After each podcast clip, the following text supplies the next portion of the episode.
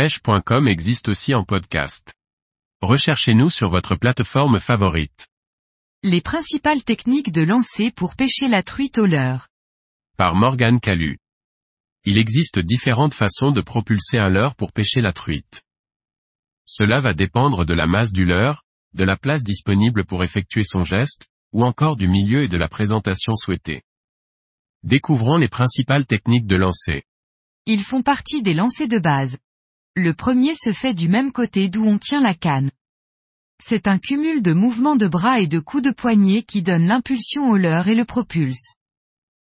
Le côté revers, opposé au bras qui tient la canne est moins intuitif et est souvent dicté par une contrainte de milieu et l'impossibilité d'effectuer un coup droit. On lance généralement moins loin et pour un maximum de maîtrise, on ne cumule pas deux mouvements, mais seulement le coup de poignet généralement. Pour ces deux lancers, le leurre est, derrière, la pointe de la canne par rapport à l'endroit où vous lancez. Le balancier, comme son nom l'indique, consiste à réaliser un mouvement de balance d'avant en arrière avec la canne. Lorsque le leurre est à son apogée en arrière, il suffit de l'accompagner et de lâcher le fil pour que le leurre se lance.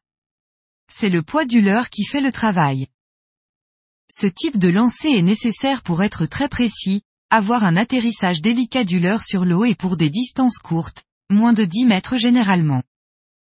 Le lancer arbalète est un lancer bien connu des moucheurs, mais très peu utilisé des pêcheurs au leurre.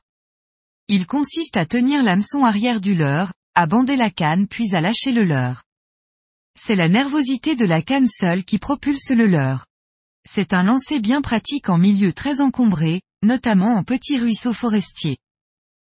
Le fouetté de face consiste en une sorte de double impulsion de front.